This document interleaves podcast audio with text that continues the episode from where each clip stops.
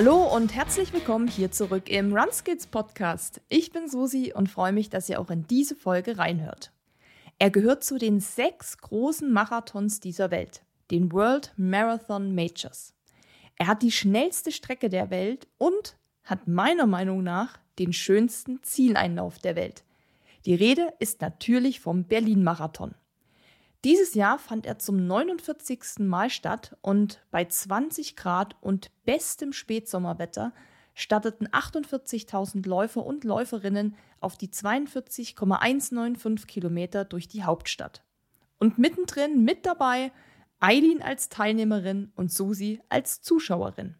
Ja, wir beide nehmen euch noch einmal mit auf den großen Marathontag, sprechen natürlich auch über die vielen Rekorde, die gefallen sind und es gibt noch einige Infos und Tipps, wie man zum Beispiel an einen Startplatz kommt. Wir schauen uns auch ein paar Dinge an, die es vor Ort gibt und erklären euch, was es damit auf sich hat. Da wäre zum Beispiel der Unterschied zwischen einem Dropback und einem Poncho im Ziel oder der sogenannte Family Meeting Point. Wir berichten aber natürlich auch aus unserer Perspektive und wie wir den Marathon wahrgenommen haben. Bevor wir aber gleich mit dem Berlin-Marathon-Rückblick loslegen, kommt hier noch ein kurzer Werbehinweis von unserem Partner Avea. Die fleißigen Podcast-Hörer unter euch kennen das Schweizer Unternehmen wahrscheinlich schon, denn wir haben es hier bereits vorgestellt. Avea ist führend in der Longevity-Forschung und entwickelt hochwertige Supplements mit evidenzbasierten Inhaltsstoffen, um somit das Streben nach einem langen und gesunden Leben zu unterstützen. Denn genau darum geht es auch. Longevity ist ein ganzheitlicher Ansatz, der sich sowohl mit der Verlängerung des Lebens als auch mit einem gesunden Alterungsprozess und einer höheren Lebensqualität im Alter beschäftigt. Für uns Läufer spielt gesundes Altern ja auch eine große Rolle, denn wir wollen natürlich auch im fortgeschrittenen Alter noch aktiv sein und vielleicht sogar noch an dem ein oder anderen Wettkampf, wie zum Beispiel dem Berlin-Marathon, teilnehmen. Um uns dabei zu unterstützen, hat Avea ein Produkt auf den Markt gebracht, welches die Gelenkgesundheit, Beweglichkeit und Flexibilität fördert. Die Rede ist vom Mobilizer, dessen Inhaltsstoffe wie Hydrokurk und Kiefernrinde entzündungshemmende und antioxidative Eigenschaften haben, die Muskel- und Gelenkschmerzen lindern. Wem es also gerade so geht, wie zum Beispiel Dennis damals mit seinem Knorpelschaden im Knie, für den könnte der Mobilizer also unterstützend helfen. Der Körper benötigt nämlich Kollagen, was die Reparatur des Knorpels anregt. Und jetzt ist es aber so, dass sowohl Dennis als auch ich schon über 25 Jahre alt sind und das bedeutet, dass die körpereigene Kollagenproduktion nachlässt. Deshalb kann die Einnahme von Nahrungsergänzungsmitteln Sinn machen, denn in Produkten wie dem Mobilizer ist nämlich auch UC2-Kollagen enthalten. Wenn ihr vielleicht gerade mit sportbedingten Entzündungen oder auch Knorpelschäden zu kämpfen habt und ihr den Mobilizer mal testen wollt, dann gibt es heute wieder ein Angebot für euch. Mit dem Code RUN gibt es unter www.avea-live.com slash runskills zusätzlich 15% Rabatt auf alle Abo-Modelle des Mobilizers. Das heißt, ihr spart 25 anstatt 10% auf eure erste Bestellung – Zusätzlich spart ihr 30 anstatt 15 Prozent auf das vierteljährliche Abo und 40 anstatt 25 Prozent auf das jährliche Abo. Den Link und den Code dazu packen wir euch natürlich wie immer in die Show Notes. Und jetzt wünschen wir euch weiterhin viel Spaß mit der Folge. Wir starten. Hello Susi. Wie geht's dir heute? Hello Eileen. Ja, ganz gut, soweit. Äh, der Spätsommer, sagt man das so? Ja, ne?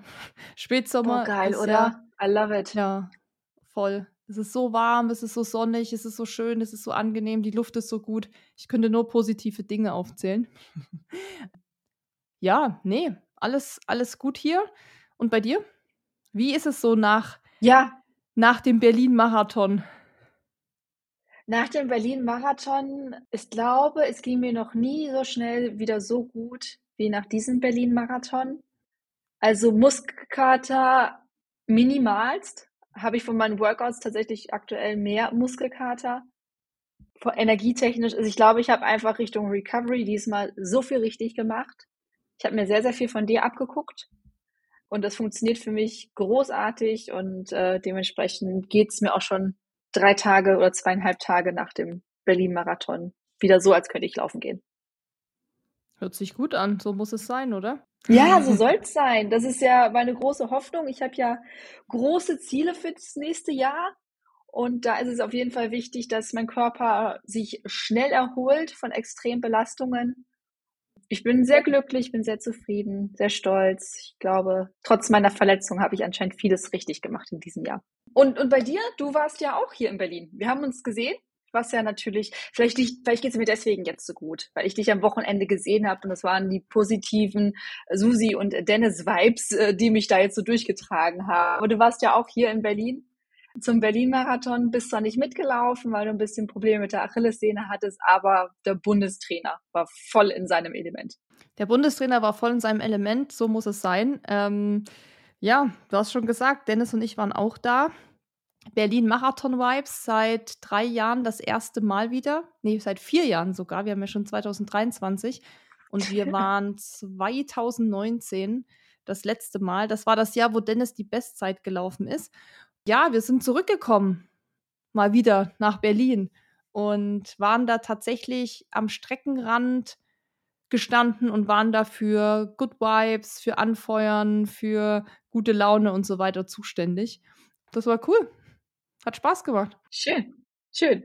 Und der Berlin-Marathon ist ja heute auch so ein bisschen äh, das äh, Thema. Wir machen jetzt gar nicht einen klassischen Race-Bericht. Äh, ich bin ja jetzt schon dreimal mitgelaufen. Ich glaube, ihr beide auch schon jeweils dreimal. Genau, dreimal. Also kommen wir quasi auf neuen, äh, neuen Berlin-Marathon-Teilnahme. Guck mal, wenn wir noch einen zusätzlich finden, dann könnten wir so Jubilee anmelden. Vielleicht geht das als Gruppe, ich glaube nicht, aber man kann es ja einfach mal in den Raum werfen.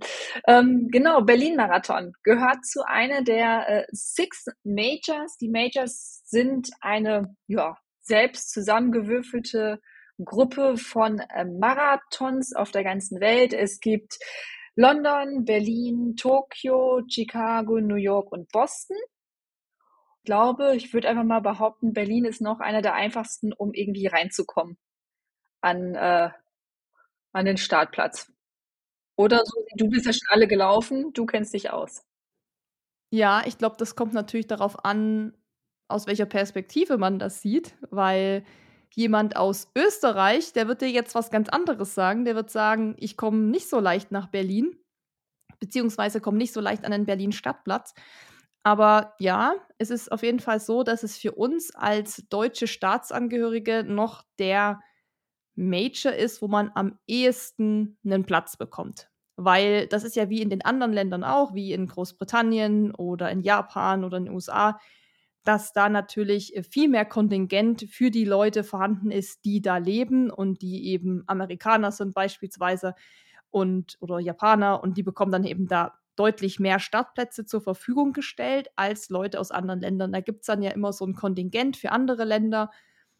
Wie hoch das dann ist, weiß ich nicht. Da gibt es ja dann immer so, so Buschfunkmäßige interne Zahlen, die da so rumgegeben werden, aber ob die stimmen, das wissen wir ja alle nicht. Also da gibt es ja so dieses, diesen Mythos London-Marathon, dass angeblich nur zehn Deutsche ausgelost werden gibt natürlich deutlich mehr Startplätze schon für Deutsche in London. Das haben wir ja auch in der London Marathon mhm. Podcast Folge gesprochen. Also wer sich dafür auch interessiert, weil das ja jetzt bald auch wieder ein Thema ist im Frühjahr, der kann sich gern die Folge nochmal anhören. Die verlinke ich auch nochmal in die Show Notes, dass ihr da nicht suchen müsst.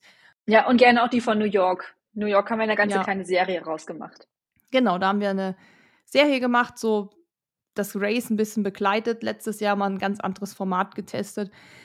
Genau, also prinzipiell, ja, gibt es immer mehr Kontingent, aber da geht ja dann noch was für Stadtplätze, also für Charity-Stadtplätze drauf und für Reiseveranstalter drauf. Und dann gibt es eben noch die Ausgelosten. Und da haben wir in Deutschland für den Berlin-Marathon natürlich einfach Glück, dass wir dann eben hier wohnen. Dann ist es eigentlich, also ich muss sagen, ich kenne auch niemanden bisher, der in Deutschland wohnt, der noch keinen Berlin-Stadtplatz bekommen hat über die Auslosung. Doch, habe ich tatsächlich äh, nicht direkt, aber über Ecken schon von zwei, dreien gehört, dass die für Berlin keinen Startplatz bekommen haben. Aber ja, du hast vollkommen recht. Wenn man in Deutschland wohnt, hat man relativ gute Chancen. Wenn man sich mit einer, vielleicht ist das auch mal dieser Tipp zwischen den Zeilen, wenn man sich mit einer deutschen Adresse dort einträgt für die Lotterie, hat man sehr gute Chancen. Und es gibt, und das ist natürlich, da lässt sich der SCC, also der Veranstalter des Berlin-Marathons, auch ungern in die Karten gucken. Aber man sagt auch, dass mit, mit einer Berliner Adresse noch mal bessere Chancen hat, ähm, da reinzukommen. Und irgendwo ist es halt auch relativ logisch, weil dieses Jahr waren beispielsweise 48.000 Laufende auf der Strecke. Die können ja nicht alle von außerhalb kommen. Also da kann man eben nicht alle erst per Flieger anreisen lassen, alle für Hotels anreisen lassen. Das ist ja einfach logistisch kaum möglich. Deswegen ist es schon sinnvoll, dass einfach auch viele, die in Berlin wohnen, die Möglichkeit haben, da zu laufen, weil sie ja schon hier wohnen und eben keine Hotels und Anreisen und sowas haben müssen. Also alleine da so ein bisschen gesunder Menschenverstand ist da durchaus möglich. Und was du gerade angesprochen hast, ja, Charity ist auch wieder die Möglichkeit. Man hat einige gesehen mit verschiedenen ähm, T-Shirts von, von NGOs, die mitgelaufen sind. Da gibt es halt Möglichkeiten. Oder natürlich, und das haben wir auch, glaube ich, sehr intensiv auch in der London Marathon Folge besprochen, die Möglichkeit über Vitamin B, also wer wer kennt, wer wen kennt, der jemanden kennt, oder manchmal wird man auch von Partnern eingeladen oder die sagen, wir stellen ein Team auf, Team Turnschuh. Ähm, und dafür gibt's noch Startplätze oder sowas. Ähm, also wer da Bock hat, das zu machen, Berlin-Marathon zu laufen, da einfach mal ein bisschen die Augen offen halten. Ansonsten geht, ich glaube, so im, wann ist das, November, Dezember ungefähr immer die Lotterie los. Man kann sich dann einfach über die Webseite, über ein Formular eintragen, sagen, hier, ich will den laufen. Und dann geht das alles so seine Wege und irgendwann ein paar Wochen später kriegt man dann die E-Mail, du hast es geschafft oder du hast es nicht geschafft und dann heißt es neun bis zehn Monate lang auf dem Berlin-Marathon freuen. Genau, ja. So ist es. Also es wird, man erfährt es dann doch immer relativ frühzeitig, also dass man auch noch lang genug trainieren kann oder auch seine Anreise planen kann. Das ist ja auch immer wichtig. Es gibt mittlerweile ja auch Reiseveranstalter, die da auch Reisen organisieren. Also es ist jetzt gar nicht so abwegig, dass auch Leute, die aus Deutschland kommen, sowas in Anspruch nehmen, weil das habe ich auf der Seite auch nochmal gelesen. Also das wird direkt ja auch beim Berlin-Marathon angeboten. Da wird eben dann auch alles schon organisiert, Anreise, dann Hotel und auch so das Ganze drumherum. Also da gibt es ja dann oft noch so einen Warm-up-Run oder man holt gemeinsam die Unterlagen ab, weil man muss ja auch sagen, es sind nicht alle so Marathon erprobt oder Wettkampf erprobt wie vielleicht wir. Und wenn man dann das das erste Mal macht in so einem großen Umfeld mit so vielen Teilnehmern und in so einer, ja, das ist nochmal eine andere Liga als vielleicht der kleine Stadtlauf bei sich zu Hause ums Eck. Und vielleicht gibt es da auch Leute, die sagen, nee, da fühle ich mich wohler, wenn das irgendwie alles dann organisiert ist. Also das kann man auch auf jeden Fall machen. Ansonsten, klar, würde ich jetzt sagen, für alle, die in Deutschland wohnen, einfach die Lotterie probieren wie gesagt, ich kenne niemanden, der es noch nicht geschafft hat. Dann kann man sich Hotels buchen. Da gibt es ja nun wirklich super viele. Also wir haben damals 2016 war das, glaube ich, haben wir, glaube ich, relativ spät gebucht. Und wir waren recht außerhalb von Berlin, aber das ist ja dann auch nicht schlimm oder so. Man kann ja mit der Bahn reinfahren. Also wir sind dann mit der S-Bahn reingefahren. Das war auch okay. Da hatten wir dann so eine Art Airbnb-Ferienwohnung, weil wir da auch zu fünf, nee, zu sechs mit zwei Hunden waren. Das war dann auch für die Hunde deutlich angenehmer, dass man so ein bisschen außerhalb war. Ansonsten ist es natürlich schon Luxus, wenn man ein Hotel hat, was relativ zentrumsnah ist, dass man einfach am Ende nicht mehr so weite Wege hat. Also wer sich das Adlon leisten kann am Brandenburger Tor, dann go for it. Ich glaube, besser geht's nicht von der Lage, aber ich glaube, das spielt nochmal in einer anderen Preisliga. Ansonsten, ja, gibt es da wirklich auch viele kleinere Hotels und auch, die sind auch finanziell ja noch stemmbar. Also ich muss sagen, das ist, glaube ich, auch kein Vergleich mehr zu Städten wie New York zum Beispiel, wo einfach Hotels, egal was es für eine Absteige ist, einfach gar nicht mehr bezahlbar ist. Also ich glaube auch so Airbnb kann ein Thema sein. Oder eben, wie man, wenn man sagt, so ein bisschen außerhalb, wenn einen das nicht stört, da mit einer S-Bahn vielleicht mal noch eine halbe Stunde fahren zu müssen, dann kann man das eben auch machen. Also das kommt immer darauf an, was man auch so für einen Luxus will oder will man halt zentrumsnah sein.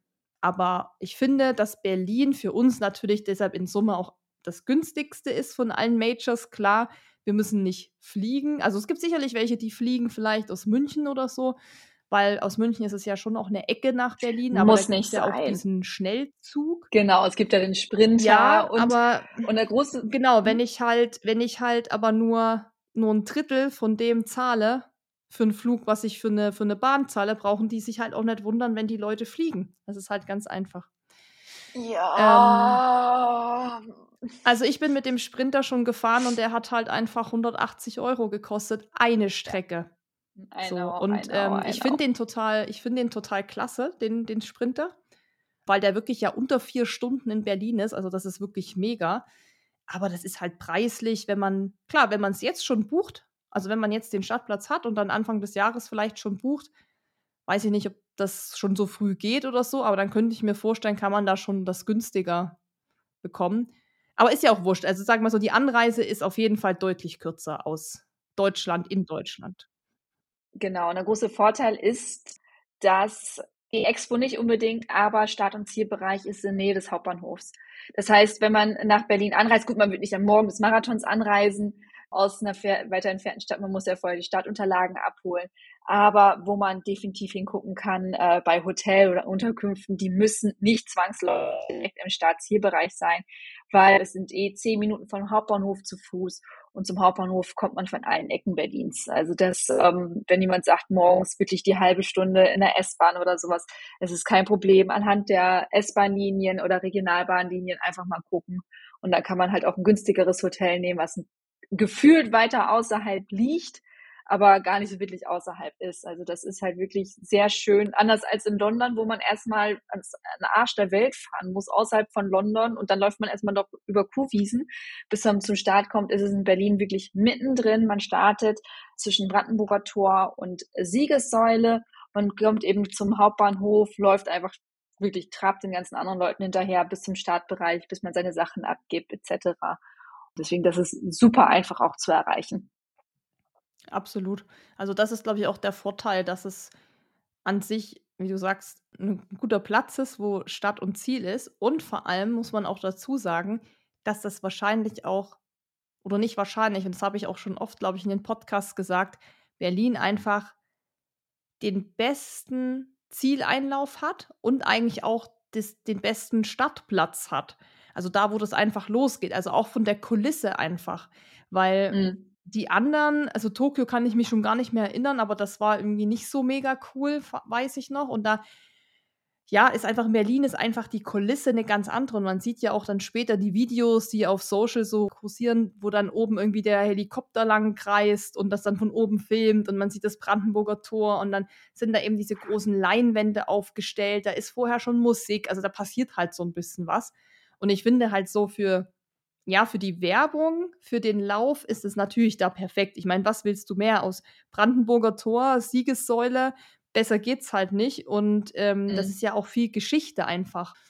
Brandenburger Tor ist, glaube ich, einfach für viele, auch die eben aus Deutschland kommen, vielleicht auch schon auch noch so Ost- und Westdeutschland so miterlebt haben, ist das schon nochmal eine andere Nummer. Also als ich mit meiner Mutti damals da durchgelaufen bin, die ja offensichtlich auch aus dem Osten kommt, und das alles miterlebt hat, das war für die eben schon, es ist, glaube ich, schon was ganz Besonderes dann, wenn man sich überlegt, dass man eben da vor 30, über 30 Jahren mittlerweile, ist ja noch länger her jetzt, ist ja schon 2023, also ja, über, über, weit über 30 Jahre schon, dass man da nicht einfach so durchspazieren konnte.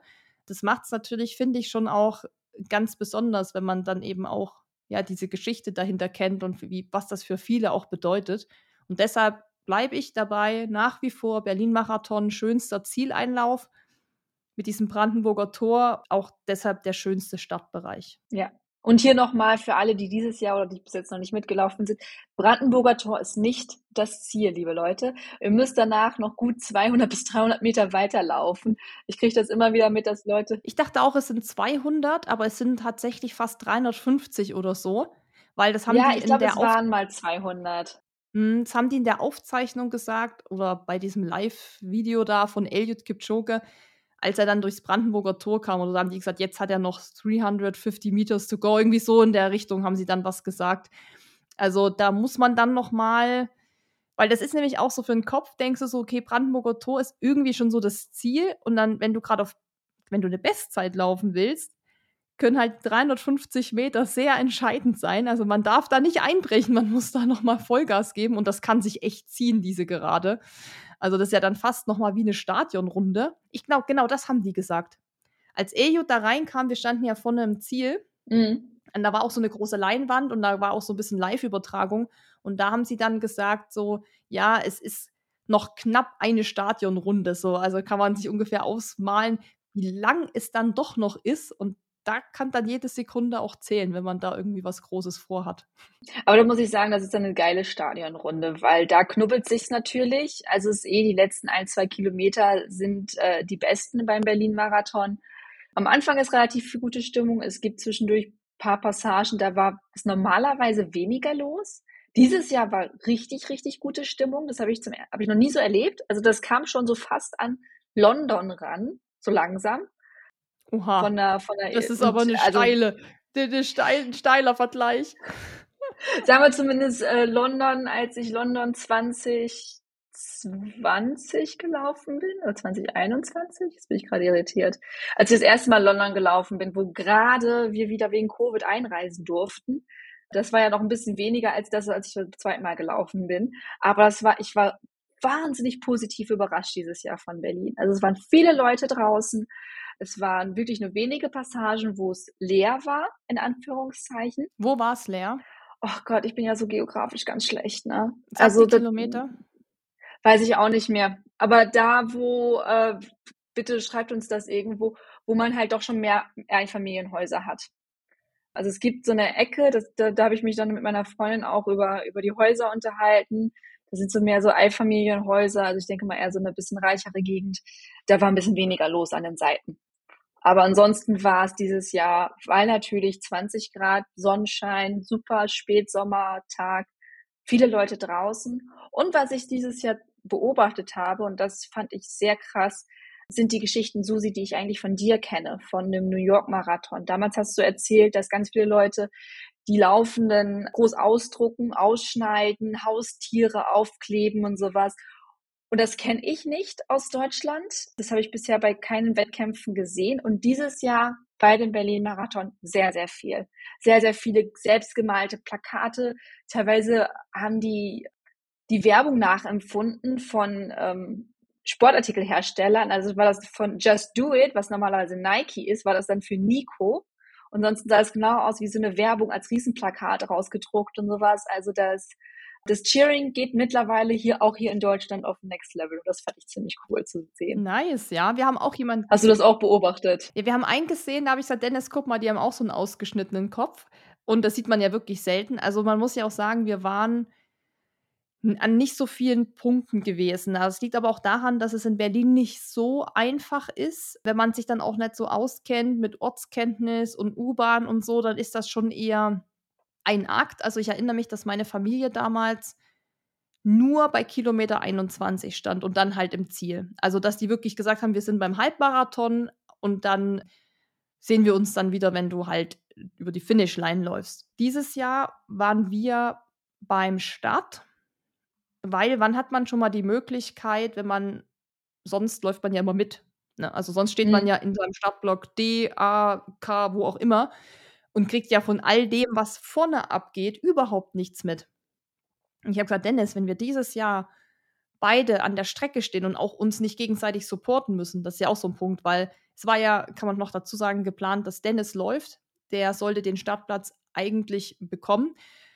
Aber Ihr kennt ja die Geschichte, Folge 98, da gibt es ja eine ausführliche Geschichte zu Dennis Krankheitsverlauf. Jedenfalls. Mit ja, Nummernangabe, ey, Susi. Ja, ja, aber ich erinnere mich, das war jetzt die vorletzte. Und da, da war natürlich nichts mehr drin mit Marathonlaufen. Also es wäre natürlich absolut fahrlässig gewesen, dann Marathon zu laufen. Sonst hätte ich ihn natürlich supportet oder so. Und dann habe ich aber den Startplatz bekommen. Also vielleicht muss man das kurz sagen. Ähm, bekommen heißt im Sinne von wir hatten eine Kooperation mit einem der, einer schon der größeren Sponsoren vom Berlin-Marathon. Die haben da quasi ein Team zusammengestellt aus Läufern aus Taiwan und aus Deutschland. Das war ein relativ großes Team, 30 Leute. Wir haben damals schon gesagt bei dieser Anfrage, dass wir halt schon gern wollten, dass quasi nur in Anführungszeichen eine Person mitläuft, damit die andere das eben auch begleiten kann, supporten kann und so, weil es einfach schöner ist. Und dadurch, dass ich gesagt habe, ich bin auch schon dreimal gelaufen und mein Fokus ist jetzt auch nicht auf Marathon, sondern ich bin ja dieses Jahr schon Marathon gelaufen in Hamburg. Das war für mich auch erstmal ausreichend. Hat Dennis gesagt, er hat auf jeden Fall Bock, Berlin zu laufen und deshalb ähm, haben wir quasi über den Partner den Stadtplatz bekommen. In den zwei Wochen, wo Dennis im Krankenhaus lag, hätte ich ihn anmelden müssen und da hatte ich natürlich ganz andere Sorgen als diesen Marathon-Stadtplatz und habe ihn quasi nicht angemeldet weil mir dann schon klar war, dass er sicher kein Marathon laufen wird und habe dann mich angemeldet, damit der Startplatz auch nicht verfällt. Das muss man ja auch dazu sagen. Habe gesagt, okay, dann muss ich halt laufen. und das war dann eigentlich auch der Plan, dass ich laufe. Aber ich habe dann ja, wie ihr wisst, auch Backyard Ultra gemacht. Am Ende habe ich mich dann doch dagegen entschieden, am Morgen, sage ich mal relativ spontan, dass ich es dann doch nicht mache, weil ihr wisst ja, ich bin eigentlich relativ, also ich kann das relativ gut einschätzen, ob was irgendwie ob man sowas mal riskieren kann oder nicht. Und ein Marathon hat halt einfach 42 Kilometer. Naja, am Ende war es dann halt so, dass wir beide nicht gelaufen sind, was aber dann auch irgendwie gar nicht schlimm war, weil ich gedacht habe, wie cool ist das, dass wir beide jetzt die Möglichkeit haben, das mal so von außen zu sehen. Klar, Dennis hat natürlich immer gesagt, naja, du hast auch leicht reden, du hast dieses Jahr schon alles gemacht, was du wolltest. Mhm. Und ich habe dieses Jahr konnte gar nichts machen und sowas. Also für ihn war es natürlich eher schwieriger, aber an sich haben wir die Zeit doch schon sehr genossen. Und deshalb standen wir eben genau am Start und wir haben über unseren Partner auch solche VIP-Pässe bekommen.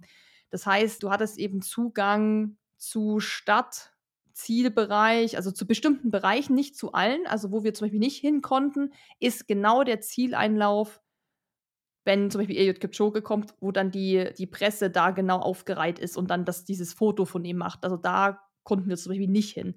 Aber es gibt so Bereiche dann da, da kann man dann eben hin, das steht dann auf deiner Karte drauf, da kannst du dann da reingehen. Und wir waren dann am Start, sehr weit vorne. Elliot Kipchoge hat zu mir gewunken, möchte ich hier nochmal betonen, weil ich natürlich, ihr kennt mich ja. Ne? Hätte ich ja wiedererkannt. Ja, wahrscheinlich hat er mich wiedererkannt und ich war natürlich auch die Einzige, die irgendwie völlig crazy da rumgeschrien hat, ey Jud, ey Jud und so. Die anderen haben natürlich alle nur Fotos gemacht. Und du hattest ein Einhorn dabei, ne? Genau, ich hatte ein Einhorn dabei. Das haben wir dann noch zusammen mit Eileen am Samstag vor dem Lauf in diesem komischen Kostümladen gekauft, damit wir quasi so ein Erkennungszeichen haben, dass mit eben jeder sieht, ah, da ist dieses Einhorn, da stehen die beiden.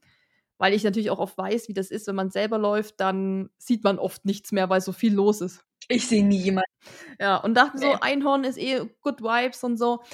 Und ähm, genau, ich stand dann da eben mit meinem Einhorn und ey Jude, ey Jude, ich bin ausgerastet. Dennis hat auch eh gesagt zu mir, du hast so eine harte Macke, du bist so crazy, du bist so verrückt, weil diese Videos, die wir uns dann am Ende angeguckt haben von diesem ganzen Tag, also du bist eigentlich nur am Schreien, wie du den Amanal Petrus ins Ziel geschrien hast, der so, das ist einfach nicht mehr normal.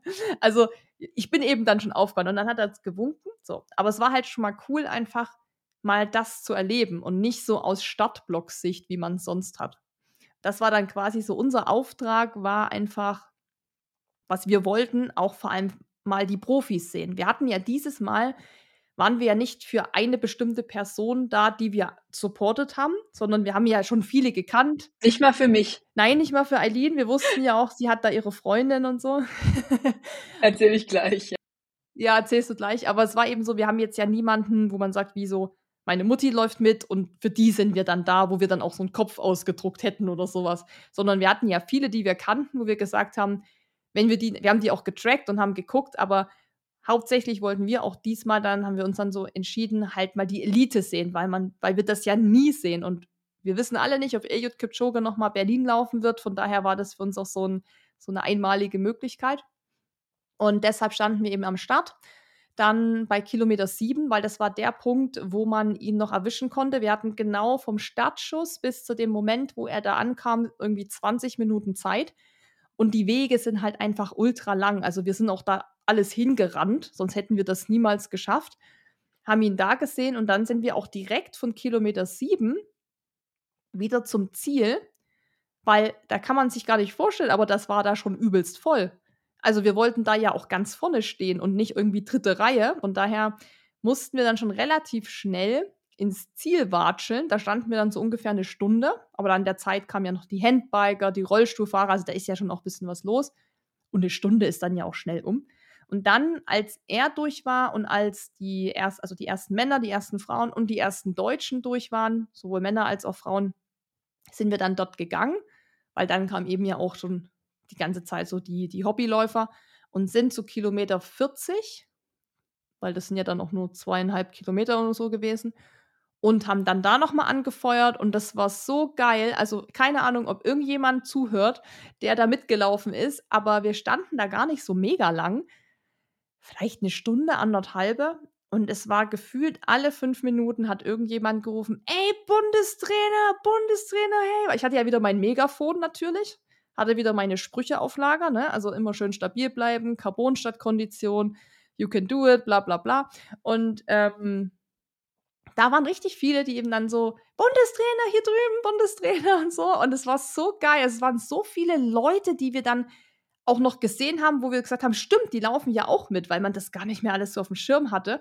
Und da haben wir noch nicht mal, also wir haben ja auch dich, Eileen, zum Beispiel ja dann gar nicht mehr gesehen, aber da waren ja auch noch andere, die wir dann nicht mal gesehen haben. Und trotzdem waren das so krass viele Leute, die uns, obwohl wir da nur am Rand standen, dann noch erkannt haben, obwohl sie da ja auch irgendwie auf Bestzeit oder so gelaufen sind. Und das fand ich so geil und ich hätte da wieder den ganzen Tag stehen können, bis, bis der letzte kommt. Aber klar, wir mussten dann ja auch irgendwann abreisen und hatten ja auch noch ein bisschen Fahrt vor uns, so drei Stunden. Von daher, man ist dann ja auch völlig fertig. Wir sind ja auch halb sieben schon äh, am Brandenburger Tor gewesen, mit den anderen uns getroffen. Also da ist man ja auch den ganzen Tag auf Achse. Also wissen ja alle, die anfeuern, dass man dann auch echt tot ist. Und ähm, genau, deshalb waren wir eigentlich eben nicht an so vielen Punkten, aber haben trotzdem alles gesehen, viele Leute angefeuert und es war eigentlich, ja, war me mega cool. Hm. Aber das kann ich nur bestätigen. Also ich habe auch, äh, also ich bin ja mitgelaufen, da kann ich ja auch gleich noch ein paar Sätze zu sagen. Aber während des Laufens oder schon am Tag vorher auf der Messe, als wir da zusammen rumgelaufen sind, wie viele Leute uns angesprochen haben, dass sie den Podcast hören oder eben beim Marathon selber, so viele mich vom Seitenrand äh, angefeuert äh, mit Eileen oder auch einige, die mich beim Laufen überholt haben. Ey, bist du die Podcast Eileen? So, ja, anscheinend. Ja, viel Glück, ich höre euren Podcast. Oder, ähm, oh, bist du die, Pod äh, die Eileen aus dem Podcast und sowas. Also es war richtig, richtig, richtig schön, von jedem Einzelnen angesprochen zu werden, weil das äh, gibt uns sehr, sehr viel. Wir machen das hier mit ganz, ganz viel Herzblut. Und beim Podcasting ist es ja eben doch schon sehr eine Einbahnstraße kommunikativ. Also man bekommt ja eben nicht auf alles eine Rückmeldung. Deswegen sagen wir immer, schreibt uns bitte. Und das ist nicht so von wegen, damit ihr uns schreibt, sondern weil wir einfach merken, da sind wirklich Leute, die uns zuhören, die das mithören, die das gut finden. Das äh, freut uns total. Und, und Susi und ich oder auch mit Dennis, wir schreiben uns immer gegenseitig dann halt so, oh, schon wieder hat jemand angesprochen, da jemanden getroffen der hat uns gegrüßt und das bedeutet uns einfach ganz, ganz viel. Das wollte ich auch noch mal kurz gesagt haben, weil Voll. es war auch schön beim Laufen. Und ich finde es auch wahnsinnig beeindruckend, beim Laufen mich von hinten zu erkennen, beim Laufen umzudrehen, auf mein Namensschild zu gucken. Das sind die roten Haare. Ja, aber trotzdem, das heißt ein also Erkennungszeichen. Echt, ja, ich weiß, mittlerweile liebe ich sie ja auch, aber ich, also einfach Chapeau. Hut ab dafür, dass ihr mich dann von hinten erkennt, dann auch noch die Kombination habt, Eileen, äh, rote Haare, Eileen, Run Skills Podcast, das zusammen, während ihr einen Marathon lauft. Also Hammer, Hammer Gehirne. Das, das ja, ja, es war wirklich, aber es war auch auf der Messe ja schon cool. Und an dem Freitagabend, da haben wir auch schon Leute getroffen. Und ich weiß gar nicht, ob wir da mal im Podcast schon drüber gesprochen haben, aber dir habe ich das gesagt nach dem Zugspitz Ultra Trail, wo auch viele mich angesprochen haben und es so witzig ist, weil vor vielleicht ja noch fünf, sechs Jahren, würde ich sagen, so 2017, 18 so, haben die Leute einen meist angesprochen und gesagt so, seid ihr nicht die von Run Skills? Ich kenne euch von Instagram. Das war immer so das, mhm. dieser Einstiegssatz. Und mittlerweile, also sowas, was du jetzt auch sagst, mit dem während des Laufens angesprochen zu werden, da war das das gleiche wie auf der Messe und auch an dem Freitag davor ist der Einstieg mittlerweile, ey, Bundestrainer entweder, dass sie wirklich Bundestrainer mhm. sagen, was ich, was ich richtig, richtig geil finde, weil das wissen eigentlich wirklich nur Leute, die einem wirklich intensivst folgen. Also schon so ein Inside-Joke. So, ja, das ist nicht so, wenn du ab und zu mal bei uns reinguckst oder so, dass man das dann checkt, sondern das ist ja wirklich, also da muss man schon guter Follower sein und das das finde ich so geil. Ich finde das so lustig. Ich finde es einfach so witzig mit diesem Bundestrainer. Das lockert das irgendwie immer alles so auf. Und dann sagen, oder sie sagen halt, ich höre euren Podcast. Und sie sagen gar nicht mehr, ich folge euch auf Instagram oder so, sondern ich höre den Podcast. Und deshalb, ich finde es, wie du gesagt hast, man kriegt ja oft so wenig Rückmeldung, weil das eben so schwierig ist beim Podcast. Nicht wie auf Insta bei so einem Post, da kann man irgendwie mal was liken, kommentieren, Stories kommentieren und teilen. Der Podcast ist ja wirklich sehr eingeschränkt. Und man sieht zwar die Zahlen, wie viele Leute das hören, aber man weiß ja gar nicht, wer das ist und sieht zwar, okay, das Alter ist irgendwie bis 35 und die meisten kommen aus Deutschland, aber das war's dann ja schon. Und mhm. ähm, das muss ich auch sagen, das ist so geil. Also wirklich, wenn ihr uns irgendwo seht und, und so, ihr könnt euch wirklich uns immer ansprechen, auch wenn man da mal so beschäftigt aussieht oder so, aber gerade so auf diesen Messen. Ja, bitte. Oder beim Laufen oder so. Ja, unbedingt. Das ist voll geil. Also dieses Feedback ist mega, auch wenn dann wirklich so spezielle Rückmeldungen kommen zu den einzelnen Folgen. Das finde ich ja auch geil. Hat ja auch jemand gemacht. Ne? Gesagt, ja, als du da über Trailrunning gesprochen hast und so, das war cool. Also was, und dann hast du uns das ja erzählt, hast gesagt, ey, ich wurde auch beim Laufen voll auf Podcast Eileen genannt. Also du solltest, du solltest mal überlegen, ob du gar nicht mehr Eileen Runs heißt, sondern Eileen Podcasting oder Eileen Podcasts oder wie man das sonst sagt. Die Podcast-Eileen. wenn, schon, wenn schon die Podcast-Eileen. ja, das ist wie der Bundestrainer.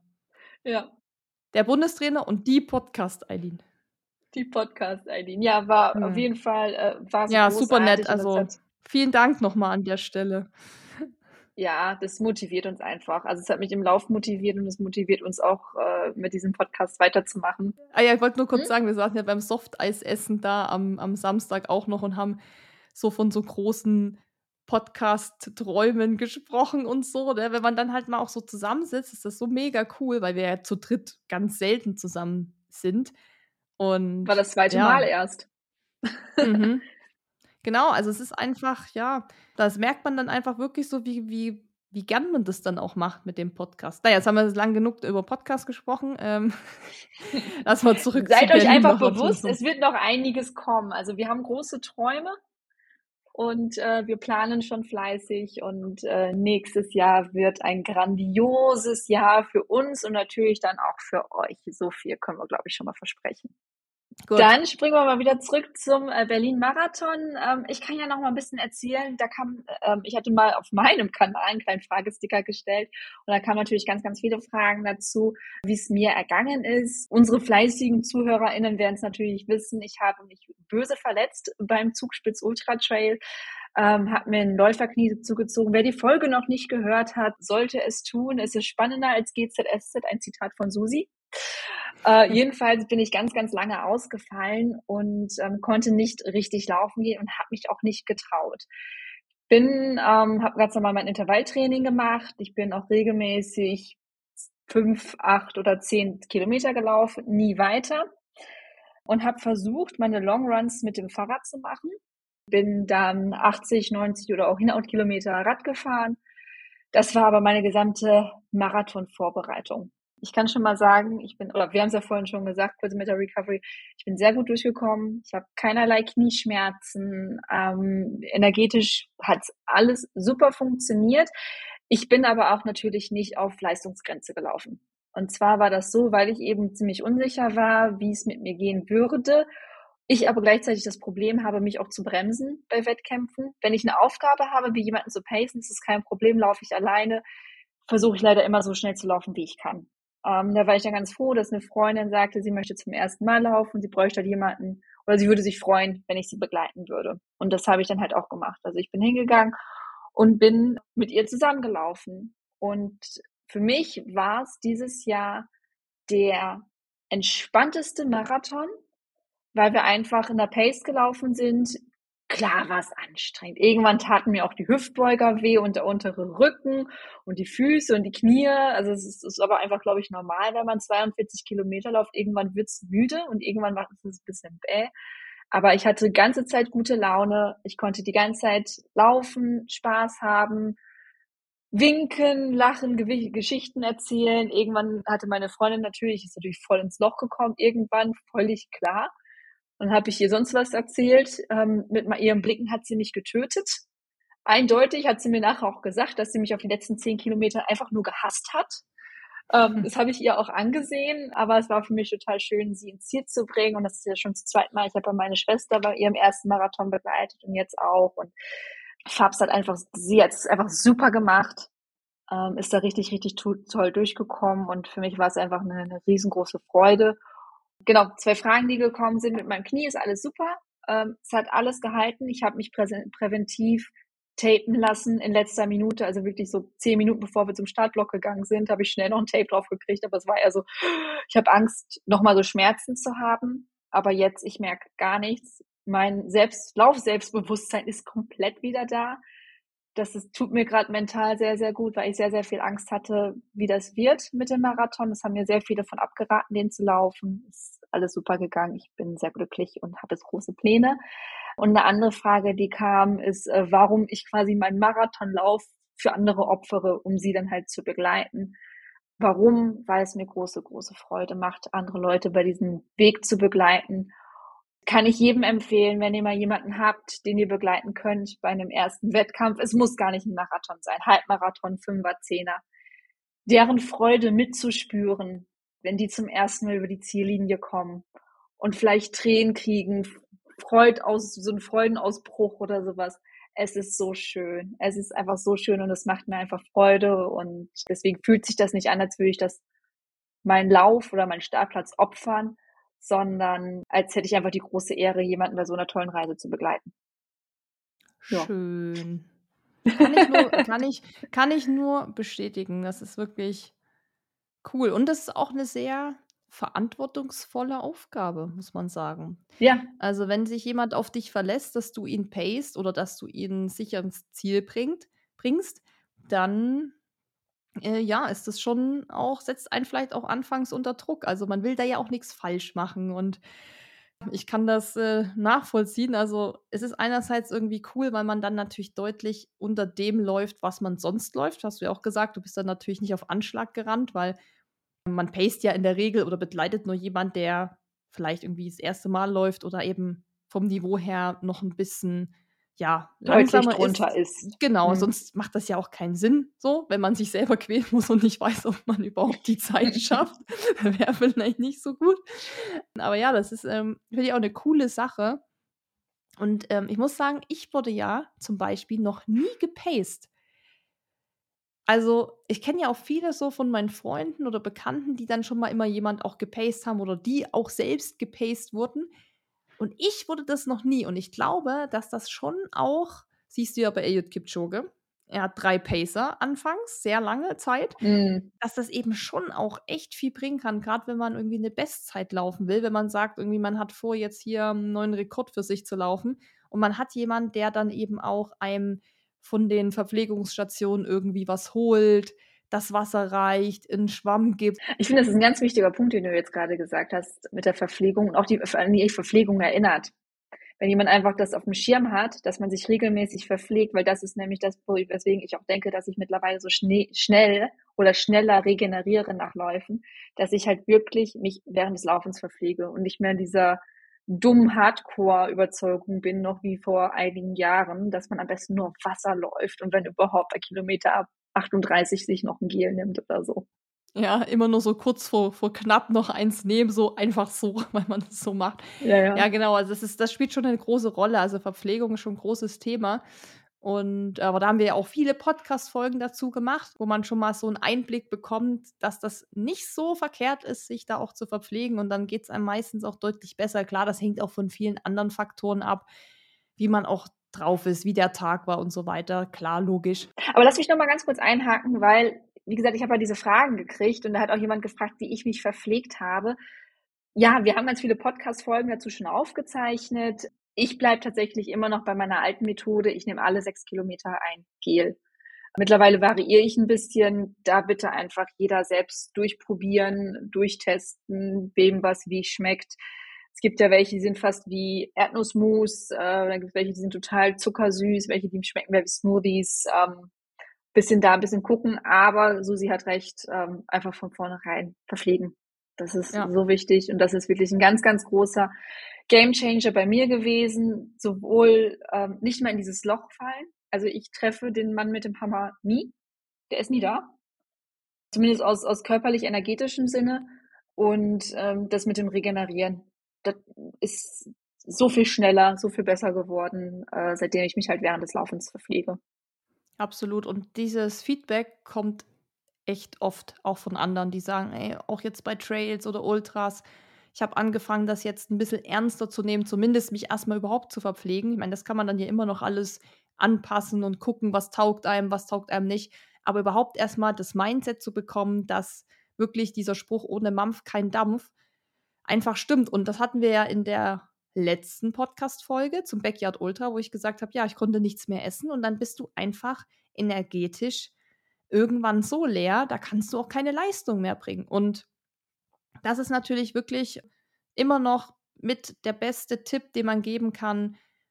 Versorgt euch gescheit, auch die Woche schon vor dem Marathon einfach ordentlich trinken. Und da meine ich nicht Bier, und Wein. Das kann man dann nach dem, das kann man dann im Ziel machen. Nee, aber dass man halt einfach sich echt gut versorgt. Ich weiß auch, dass viele damit ja Probleme haben, weil sie auch Unverträglichkeiten haben oder einen empfindlichen Magen. Aber es gibt ja auch wirklich so viele Alternativen oder man macht sich selber irgendwie was. Es gibt ja auch Leute, die sich selber Energieriegel machen. Ich habe auch meine kennengelernt, die hat tatsächlich so eine Art Gele sich selber zubereitet, einfach aus natürlichen Zutaten, weil sie eben bestimmte Dinge in so industriellen Sachen nicht verträgt. Muss man halt einfach mal testen. Aber ich sag mal so, Hauptsache was zu sich nehmen. Also, das ist wirklich einfach echt das A und O, um da gut durchzukommen und dann am Ende auch gut die Regeneration einzuleiten und ja, dann eben auch nicht die ganze Woche durchzuhängen, sondern dann am besten vielleicht wirklich, ja, da recht, recht schnell auch wieder einsteigen zu können mit lockerem Training und so. War gut, dass du das auch noch mal gesagt hast. Das kann man ja nie zu wenig betonen.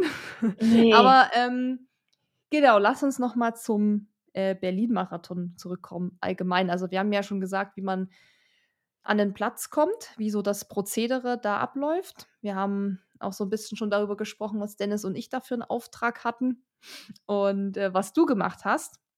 Aber Berlin ist ja auch eine sehr, sehr schnelle Strecke es ist ja. die schnellste Strecke der Welt und man muss sagen, sie kann sich ja jetzt bis zum nächsten großen Major, nehme ich mal an, also das wäre dann Chicago im Oktober, meine ich, kann sich Berlin ja auch als Weltrekordstadt jetzt erstmal betiteln, weil mhm. sowohl der mhm. Männerrekord als auch der Frauenrekord und, und das findet man in den Medien nirgendwo, deshalb sind wir hier dafür da, wir übernehmen jetzt mal diesen journalistischen Auftrag hier. Ähm, es gab nämlich noch einen Rekord und zwar bei den Damen beim Rollstuhlfahren hat Catherine de Brunner, kommt aus der Schweiz, de Brunner, de Brüner, ich weiß nicht, wie es ausgesprochen wird. Auf jeden Fall hat sie einen neuen Weltrekord aufgestellt und zwar in einer Stunde 34 und 16 Sekunden. Und das kann man ja auch nochmal erwähnen. Also es gab drei Rekorde an dem Tag, Weltrekorde. Dann gab es natürlich noch den deutschen Rekord über die Marathondistanz. Und ich meine, dass ich bei Sonja von Opel, wo wir auch eine Podcast-Folge hatten, wie ihr wisst, ähm, gelesen habe, dass es noch einen weiteren Rekord gab. Und zwar lasst es mich, gib mir kurz die zehn Sekunden, weil dann kann ich es euch sagen. Eileen, kannst du noch was Genau, also ich kann ja vielleicht kurz währenddessen mhm. erklären, warum Berlin so schnell ist. Berlin ist flach. Das kann man sagen. Berlin ist flach. Wir haben so gut wie keine Höhenmeter. Auch auf der gesamten Strecke. Es geht mal ein bisschen hoch, ein bisschen runter. Was wir als Flachland Tiroler, wie Susi immer so schön sagt, äh, natürlich spüren alle anderen aus allen anderen Orten lachen darüber. Dementsprechend kann man wahnsinnig schnell in Berlin laufen und auch der Asphalt, also der Untergrund ist nicht schlecht. Wir haben an ein, zwei Stellen ein bisschen schon durchgefahrenen Asphalt, wo du so ein bisschen Rillspuren hast. Aber ansonsten klappt das ganz gut. Man hat nicht viele krasse Kurven. Man kann relativ gut durchbrettern. Und natürlich, was das Schöne ist, Berlin ist immer Ende September. Jetzt hat man es natürlich am Wochenende ein bisschen warm. Aber die letzten Jahre hatten wir meistens wirklich so 14, 15 Grad, was ja für Marathon fast perfekte Bedingungen sind. Dementsprechend ist das Wetter halt auch immer sehr, sehr gut. Ne, wenn man jetzt irgendwie Richtung November oder so geht, da kann man ja schon Eis und Schneeregen haben und es kann dann auch schon zu kalt sein. Aber Berlin ist dementsprechend aus verschiedenen Gründen immer ein sehr, sehr schnelles Pflaster, aber ich finde halt auch ein sehr gut laufbares Pflaster. Also für alle Rookies, die sagen, ich hätte Bock mal auf einen großen Stadtmarathon, kann ich auch Berlin tatsächlich empfehlen. A, eben aus dem Grund, es ist gute Stimmung, es ist fast überall sind Leute da, es ist flach, der Asphalt lässt sich gut laufen. Ich finde es auch mental ziemlich gut zu laufen, ähm, anders als beispielsweise in Frankfurt, wo man schon fast am Ziel ist und dann noch mal eine ganze Runde drehen muss. Dementsprechend ähm, Berlin kann ich aus vielerlei Gründen äh, empfehlen und ist deswegen einfach und schnell zu laufen. Und ich glaube, Susi müsste jetzt so langsam mit ihrer Internetrecherche durch sein. Welchen weiteren Rekord konnten wir denn verzeichnen, Susi? Zurück ins Reporterstudio. Ja, zurück ins Hauptstadtstudio zu mir, Lehmann am Apparat. Apparat ist auch so ein Wort, oh Gott. Das ist so 90er. oh Gott. Oh mein Gott. Fernsehansagerin. Oh, scheiße, ja. Aber Hauptstadtstudio, das stimmt schon mal.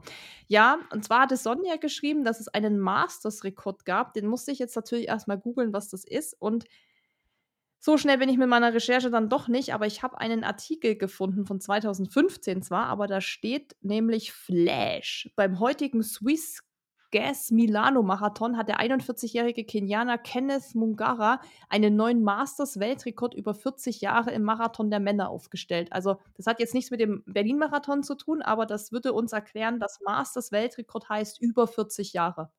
Steht hier in Klammern. Also scheint da auch jemand mit über 40 Jahren einen neuen Weltrekord in der Kategorie Masters Also im Sinne wurde ein Weltrekord aufgestellt in einer gewissen Altersklasse. Ja, so verstehe ich das. Also gerne jemand, der okay. das noch besser weiß, weil ich habe es jetzt hier eingegeben, Masters Rekord Berlin Marathon und da findet man tatsächlich jetzt natürlich die ganzen Weltrekord, Asefa läuft Weltrekord, Eliud Kipchoge, Amanal Petrus, müsste man vielleicht nochmal tiefer eintauchen. Mhm. Ist auch egal jetzt vielleicht, aber man kann halt schon sehen, es ist einfach eine schnelle Strecke.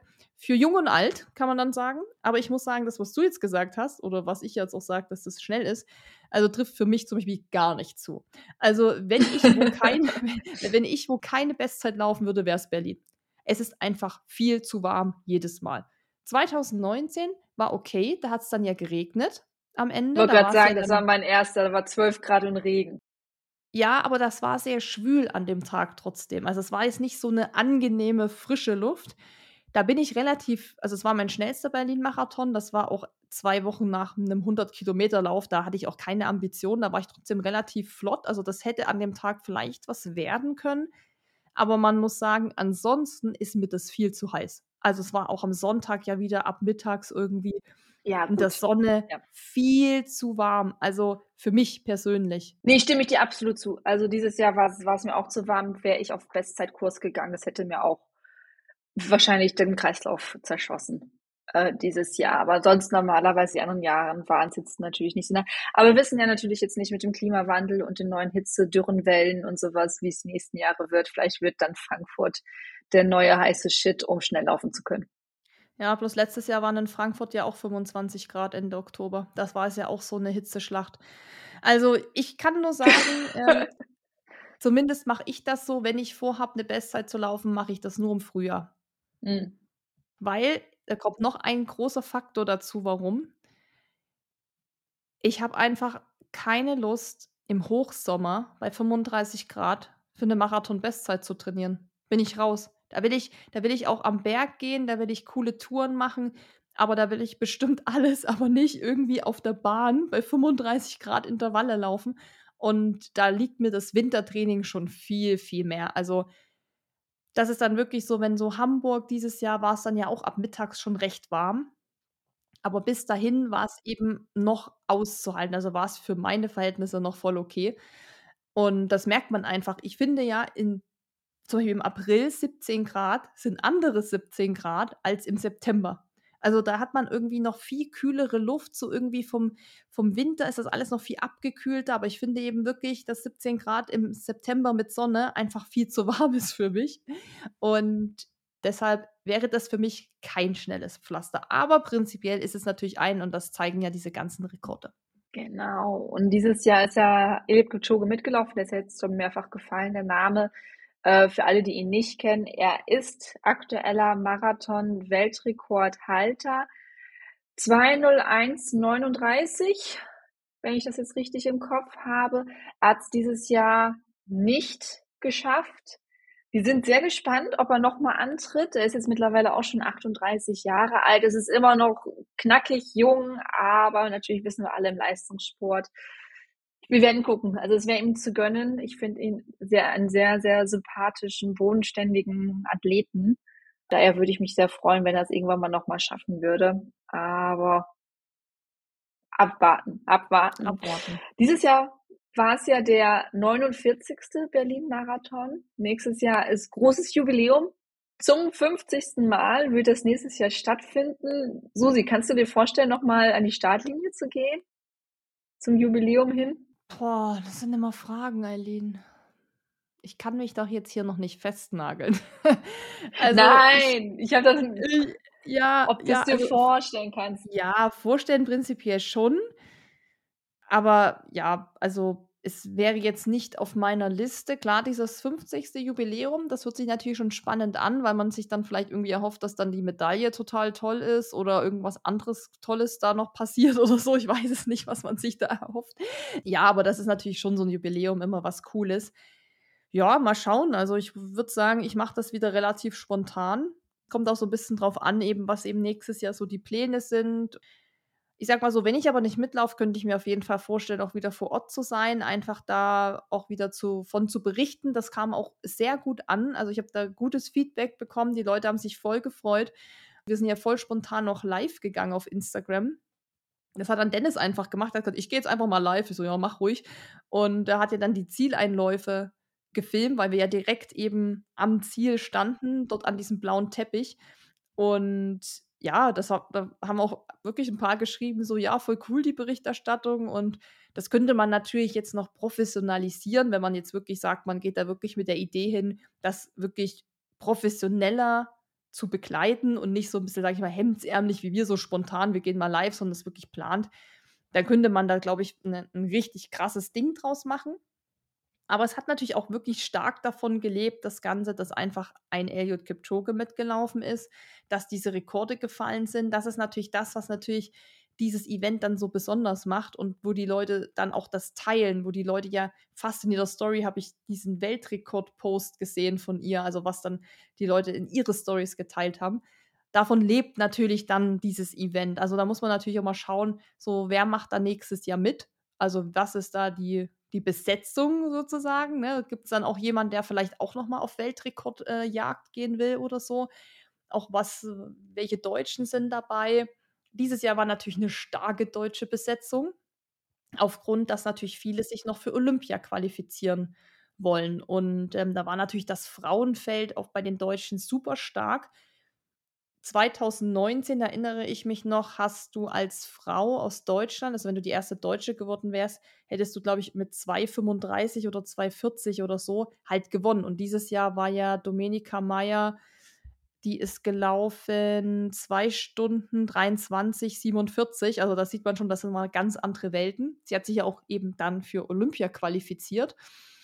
Aber das war eben 2019 dann, ich sag mal in Anführungszeichen, dünner besetzt einfach. Das ist natürlich je nachdem, was mhm. die Athleten dann für einen Fokus haben. Und es kann natürlich sein, dass eben Frankfurt, also für alle, die jetzt da irgendwie auch da interessiert dran sind, wer sich für Olympia qualifiziert oder sich so ein bisschen mehr für Elite-Läufer auch interessiert, könnte Frankfurt ehrlich gesagt auch noch ein spannendes Thema werden, weil es hat sich ja eben nur die Domenica qualifiziert, jetzt in Berlin. Also die Schöneborn-Zwillinge haben es nicht geschafft. Ähm, Laura Hottenrott hat es auch nicht geschafft. Und ich könnte mir eben vorstellen, dass die ja gut, Frankfurt wäre natürlich zu nah dran, ne? Das ist ja Ende Oktober. Ich weiß gar nicht, bis wann man sich qualifizieren muss, ehrlich gesagt. Jetzt hast du mich echt auf dem richtigen Fuß erwischt. Aber ich kann mir trotzdem vorstellen, dass auch eben Frankfurt trotzdem noch mal gut besetzt ist, weil man da eben auch noch mal so eine Norm laufen kann, dass da auch dann bei den deutschen Männern nochmal welche an Start gehen. Also jetzt war ja Amanal, der hat sich natürlich qualifiziert. Mhm. Ja, muss man mal schauen. Das ist eigentlich dann jetzt cool, wenn halt dann so Quali, so eine Quali-Phase ist, sind natürlich die Rennen dann auch gut besetzt, was ja auch wiederum echt so ein bisschen Spannung reinbringt wenn man das jetzt wirklich mal aus so einer Perspektive sieht von, von Profisport. Aber selbst auch für, für die Personal Best Jagd, ne? Also wenn du jetzt einfach auf dem Jagd bist für, einen, für einen Rekord und du hast ihn jetzt in Berlin knapp verpasst, weil es halt doch echt warm war, ist Frankfurt immer noch ein, eine gute, gute zweite Chance, weil man kann sich aktuell noch anmelden. Der ist selten, glaube ich, frühzeitig ausverkauft, wenn er überhaupt ausverkauft ist. Also man kann sich immer noch relativ spontan anmelden. Also es ging zumindest heute noch. Heute stand 27. September, hätte man sich noch anmelden können. Ist es immer noch eine gute Möglichkeit, weil man eben zwischen Berlin-Marathon und Frankfurt-Marathon seine fünf Wochen hat, fünf, sechs Wochen hat, in dem man sowohl regenerieren kann, da macht man nochmal ein, zwei Läufe und dann kann man nochmal anlegen und meistens ist Frankfurt dann doch schon nochmal einen Ticken kühler. Frankfurt ist auch relativ flach, wenn ich das jetzt richtig in Erinnerung habe, und hat auch einen ganz speziellen äh, Zieleinlauf. Man läuft da nämlich in eine Festhalle ein. Das ist so ein bisschen, als würde man nachts in eine Disco reinrennen. Es ist dunkel, plötzlich tausend Scheinwerfer in einem Gesicht, Konfetti, Cheerleader, äh, sehr laut in der Halle, weil es natürlich Halle ist und alle da feiern. Aber der äh, Zieleinlauf, der hat, der ist auch einfach sehr speziell und sehr lustig. Also, aber da wäre es auch nochmal eine Möglichkeit für manche, die jetzt sagen, oh, ich würde es gerne nochmal angreifen dieses Jahr oder generell nach Berlin nochmal angreifen, gilt natürlich auch für die kommenden Jahre, ist Frankfurt halt immer noch eine Option. Also ich glaube, man muss halt gucken, was man davor hat, ne? weil fünf Wochen, ja, man sagt ja mal eigentlich, zwei Marathons im Jahr machen ja die Profis zumindest. Also deshalb glaube ich, von den Profis wird wahrscheinlich keiner da mitlaufen jetzt. Aber man weiß es ja nie. Also es gibt ja immer alles so, ne? Also da werden ja immer mal welche dann noch doch spontan sich irgendwie anmelden oder so. Aber ja, Frankfurt an sich auch so, wenn man sagt, Berlin, na, ist mir noch zu nah dran, weil natürlich, wenn man von vornherein sagt, man läuft Frankfurt, hat man natürlich die Möglichkeit, einfach das Training später zu starten. Also, dass man nicht genau im Hochsommer anfängt, sondern da kommt man ja schon so ein bisschen in den Herbst rein. Und ja, wie du gesagt hast, Frankfurt ist auch toll, ist ja auch der boah, zweitgrößte Marathon Deutschlands nach Berlin. Also da geht auch gut was ab, da ist auch viel los. Dennis war letztes Jahr da zum Cheeren dabei, weil er viele Athleten betreut hat, die da mitgelaufen sind. Und er war richtig begeistert. Also wir waren ja auch schon da, sind auch schon Staffel gelaufen. Und er hat damals eine gute Bekannte von uns auch gepaced zu ihrer Bestzeit. Das war lustig, nur kurz Anekdote, weil äh, er hatte Judith gepaced und glaube ich, auf unter 3,15 oder sowas.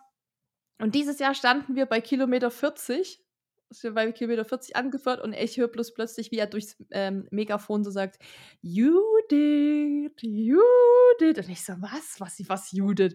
Und dann kam sie plötzlich angerannt und dann ist sie wieder ein Stück mit, äh, ist er ein Stück mit ihr mitgerannt und meinte so, es hatte so Frankfurt-Flashbacks von 2017 oder so. Ja, genau, war eigentlich ganz lustig. Oh, voll schön. Ja, genau, also genau, Judith auch eine ganz liebe. Die hört auch immer unseren Podcast. Also können wir sie hier mal grüßen. Dann schöne Grüße. Genau, und Judith ist eine übelste Maschine. Also man hört ja schon drei, unter 3,15 Marathon oder keine Ahnung, wahrscheinlich noch viel, viel schneller. Ja, ist auch Eiger Ultra Trail die 250 gelaufen und so. Also das ist wirklich auch ein, eine Maschine. Und dabei ist sie noch super nett. Ja, wir waren bei Frankfurt. Ja, also kann man sich an sich auch auf jeden Fall mal auf die Fahne schreiben, wenn man sagt, okay, Berlin ist mir alles noch zu nah und vielleicht auch noch viel zu groß, muss man ja auch sagen. Nicht für alle ist mhm. das ja was, diese Massenveranstaltung. Das hatte ich auch bei Sonja übrigens in dem Post gelesen. Sie hatte da ganz coole Gedanken verfasst, mal so zu diesem Berlin-Marathon oder allgemein nicht Berlin, sondern zu diesen Großveranstaltungen. Und sie hat ja auch viele Leute, die sie trainiert, die da mitlaufen. Und da hat sie eben auch Feedback bekommen und ich glaube, sie hat dann was geschrieben von, dass manche eben auch gesagt haben, ja, zu viele Leute, zu viel Zickzack laufen, zu viel Müll. Ja. Das ist natürlich, sage ich mal, ich, an Anführungszeichen die Schattenseite. Wobei ich sagen muss, wenn ich mich beim Berlin-Marathon anmelde oder beim New York-Marathon, dann weiß ich das eigentlich vorher. Also dann ist es eigentlich genau das, worauf ich mich einstellen muss tatsächlich. Viele Leute, die Messe meiner Meinung nach auch viel zu stressig. Also für mich wäre das gar nichts. Ich war ja seit Ewigkeiten mal wieder auf so einer Messe, auf so einer großen äh, Marathonmesse. Mhm. Und ich muss sagen, ich war dann so froh, als wir dann da irgendwie auch mal draußen wieder waren und dann was gegessen haben und so. Aber wenn du da wirklich also ich habe mir dann so überlegt, wenn ich jetzt hätte eine Bestzeit laufen wollen an dem Tag, da wäre mir das zu stressig gewesen. Also dann müsste ich für mich das anders planen, dann müsste ich Donnerstag anreisen, müsste das Donnerstag schon holen, dass ich wirklich Freitag und Samstag meine Ruhe habe. Also Samstag dahin, mhm. Das war natürlich super voll, es war super organisiert. Also die Startnummernabholung, da war. Ich wollte gerade sagen, das haben die wirklich sehr, sehr gut optimiert, dass man für die Startnummer abholen, das kenne ich ja auch noch mit 40 Minuten anstehen. Keine zwei Minuten habe ich da gestanden oder ja. sowas. Man wird da so ein bisschen außen ran. Es ist ja am Tempelhofer Feld. Vielleicht sollte man das nochmal kurz sagen. Die Expo ist nicht in Berlin Mitte, die ist am äh, Tempelhofer Feld, am ehemaligen Flughafen. Ganz coole Kulisse. Jetzt kurz Nerd Talk. Da wurden auch schon sehr, sehr viele Filme gedreht, äh, beispielsweise auch Teile von Tribute von Panem. Da habe ich dann Susi noch ein bisschen voll gelabert mit meinem ähm, Nerdwissen. Sie war äußerst begeistert. Jedenfalls, da wird man so ein bisschen an der Seite reingeschleust und da geht das mit der Startnummer abholen. Geht super schnell. Die Volunteers sind alle mega freundlich, alle total zuvorkommt. Aber ja, es ist, wie gesagt, es sind 48.000 Laufende gewesen. Dann hatten wir noch. Ja, dann gab es ja noch den Bambini-Lauf. Das sind ja auch über 1000 Kids, die mitmachen. Dann gab es die Skater. Das waren, boah, wie viele Skater waren äh, das? Fünf, fast vier, fast 5000. Ah, also 8, genau. Wir können vielleicht nochmal aufzählen. Also es waren 48.000 Läufer und Läuferinnen. Das waren über 4.500 Skater. Dann gab es nochmal 8.000 Teilnehmer beim Mini-Marathon, 9.000 Teilnehmer beim Frühstückslauf, 1200 beim Bambini, 100 Kids Skating, 61 Rollstuhlfahrer und 95 Handbiker. Also da kommt man eben auch auf schon, boah, vor allem Mini-Marathon und sowas, so 8000, das ist richtig viel. da kommt man ja fast auf 60.000 Teilnehmer insgesamt. Also ist schon eben einfach eine krasse Hausnummer, muss man sagen. Also dann muss man ja auch dazu sagen, zu diesen Läufern gehören ja dann auch oft noch Angehörige, also Begleitung, die dann ja auch da dabei sind und mit auf die Messe gehen. Das heißt, ja. die Rush Hour am Samstag ist natürlich einfach klar. Aber ich meine, man kann sich das ja auch so organisieren. Also ich muss auch sagen, so für mich, so auf der Rückfahrt haben wir dann auch gesprochen. Ich habe gesagt, für mich ist das eben alles nicht mehr so mit, ich mache da mal zwei Nächte und dann bin ich wieder weg. Und obwohl ich nicht gelaufen bin und quasi, ich sag mal, nur angefeuert habe und da mit einer Kooperation halt Content produziert habe und so, ich war den Montag komplett tot. Ich hätte eigentlich an dem Montag einen freien Tag haben müssen, tatsächlich, mir Urlaub mhm. nehmen müssen oder hätte halt noch eine Nacht da bleiben müssen, dass ich noch mal ein bisschen ausschlaf. Weil für mich ist das nichts mehr. Dieses Freitag hinfahren, Sonntag zurück, hätte ich sowieso nicht gemacht. Also es, deshalb haben wir auch von vornherein gesagt, es läuft nur einer von uns, dass der andere dann fahren kann. Weil wenn wir beide dann laufen und dann müssen wir noch drei Stunden fahren und du bist vielleicht völlig fertig, da hat ja auch keiner Lust drauf. Also für mich ist das nichts mehr, dieses, dieses knappe Zeitfenster. Also ich würde sagen, wenn ich wirklich da auch mit Ambition reingehen würde, wir würden auch beide mitlaufen und wir müssten dann auch fahren, würde ich sagen, möchte ich Donnerstag schon hin, dass man dann wirklich in Ruhe Freitag das abholt, dann hat man den ganzen Samstag, um die Beine hochzulegen und dann wirklich bis Montag auf jeden Fall mindestens, wenn nicht sogar Dienstag, dass man wirklich Montag noch hat, irgendwie auch da sich auszuruhen, da im Hotel nochmal zu frühstücken. Weil es ist ja sonst immer alles so ein übelstes. Hm. Irgendwie ist das doch alles nur noch so husch, husch, husch hin. So, ich habe das Gefühl, man fährt nur noch hin, Stadtnummer holen, Messe, drei Fotos machen, laufen und zurück. Und ich verstehe das auch, weil man kann sich. Ja gut, die müssen halt irgendwie die Leute durchschleusen. Ne? Also die versuchen ja möglichst vielen Leuten die Chance zu geben, Berlin-Marathon zu laufen. Deswegen ist ja der STC, jetzt höre ich mich an mit der Werbeveranstaltung, hingegangen vor ein paar Jahren und hat auch gesagt, wir machen nicht nur die Startbeute, sondern auch die Ponchos. Das gibt man ja schon bei der Bewerbung ab. Und dadurch haben sie es geschafft, noch mehr Leute zuzulassen, weil das war ja ein bisschen die Kapazität mit den Startbeuteln, die Schwierigkeit auch mit den, mit den Backdrops. Vielleicht ähm, erklärst du das mal kurz für alle, die nicht wissen, was Poncho und Stadtbeutel ist, weil das ist nämlich ja auch relativ neu. Also das gibt es ja noch nicht so lange bei den Events. Nee, das gibt's ähm, seit ein paar Jahren. Wie lange weiß ich das jetzt nicht? Also man gibt bei der Anmeldung oder bei der Bewerbung für die Lotterie gibt man an, wenn man den Startplatz haben will, ob man den eben nimmt mit einem Starterbeutel oder mit einem Poncho. Wenn man mit dem Starterbeutel gibt, dann bekommt man ganz normal, wenn man nachher seine Startnummer abholt, einen Plastikbeutel, da ist die Startnummer drauf, da kann man halt seine Wechselwäsche reintun, was auch immer man haben möchte. Wenn man durch das Ziel kommt, geht man ganz normal zu diesen LKWs, wie wir es überall kennen, wo die Nummer halt ist, und holt sich seinen Beutel wieder ab. Es gibt auch die andere Variante, Poncho. Beim Poncho bekommt man keinen Plastikbeutel, bekommt keinen Beutel, um irgendwas abzugeben. Man kann auch nichts abgeben. Das heißt, so wie man morgens angezogen ist, geht man in den Startblock und startet dann halt auch. Und wenn man fertig gelaufen ist, hat man nichts, was man entgegennehmen kann von seinen eigenen Sachen, sondern man bekommt so eine Plastik-Alu-Poncho, sieht aus wie so ein großer Bademantel mit Klettverschluss, Kapuze. Die Ärmel sind ungefähr halbarm lang und die Dinger sind sauwarm. Also wenn ihr das mal nutzt, schmeißt es nicht weg, nutzt es fürs nächste Mal für den Startbereich, dass ihr keine Wegwerfklamotten Die sind super, die Teile. Die Dinger sind so warm, danach friert Mhm. ihr nicht, weil natürlich, das ist jetzt wieder ein Thema von anderen Podcasts, Immunsystem nach einem Wettkampf ist geschwächt, ihr dürft nicht auskühlen, deswegen diese Ponchos. Und dadurch, dass sie diese Möglichkeit haben, mehr Leute laufen zu lassen, ohne mehr Startbeutel zu koordinieren, konnten über die vergangenen Jahre mehr Leute beim Berlin-Marathon starten. Und dementsprechend ist es halt eine wahnsinnige Menschenmenge, die sich dann halt am Sonntagmorgen durch diesen Tiergarten quetscht. Und da haben wir auch schon mal drüber gesprochen. Die Leute pissen und kacken überall hin. Und sorry, wenn ich diese Drück Ausdrücke so benutze, aber so ist das.